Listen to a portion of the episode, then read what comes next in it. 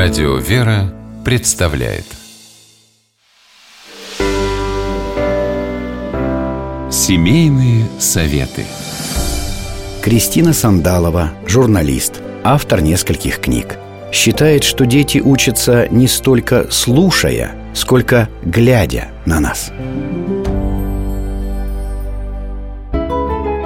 На днях общалась с коллегами по работе, и они меня сильно удивили – я сказала, что не люблю критиковать. Считаю это неэффективным методом мотивации. Конечно, порой нужно указать на недоработки, но всегда важно делать это деликатно. И перед этим обязательно похвалить, найти в работе достоинство. Однако мои коллеги возразили, что действеннее критиковать. Я крепко задумалась. На мой взгляд, попытка объективной оценки собственной работы очень важна, но возможно только в случае здоровой самооценки – которую необходимо развивать с детства.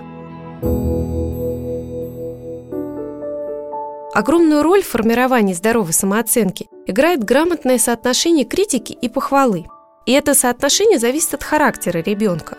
Кому-то требуется больше критики или похвалы, кому-то меньше. Но помните, что все же похвалы должно быть больше, чем критики.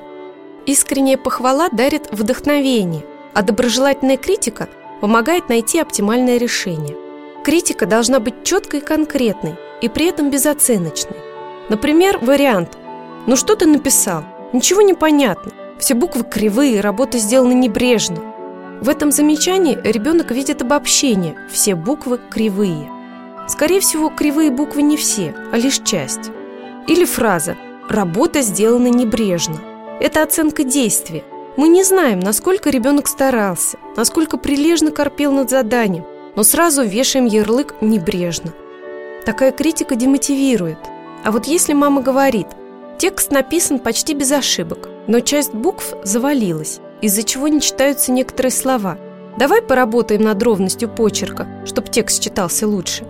Мой сын Гриша очень чувствителен к критике, и я не раз говорила ему такие слова. Он вдохновлялся и в то же время исправлял ошибки. А недавно я видела картину. Соседка шла с тяжелыми покупками из магазина. Ее встретил семилетний сын и вместо помощи стал искать в пакете шоколадку. Раздосадованная мама прикрикнула «Вечно ты мешаешься под ногами, никакой помощи от тебя». А я задумалась, услышал ли сын, что на самом деле хотела сказать ему мама. Она рассчитывала на его помощь и расстроилась, потому что он ее не предложил. Мне самой очень знакома эта ситуация – но в какой-то момент я увидела, что моя такая реакция портит отношения с сыном, и изменила тактику. «Сын, ты же видишь, у меня пакеты, мне тяжело. Сперва помоги, а потом ищи шоколадку. Мне обидно, что ты не предложил помощь. Обозначаем ситуацию, называем свои чувства, но не навешиваем ярлык, а показываем, как надо действовать в другой раз.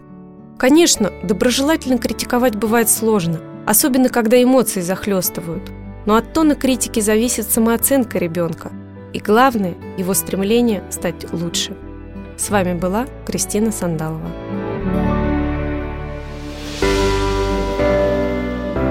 Семейные советы.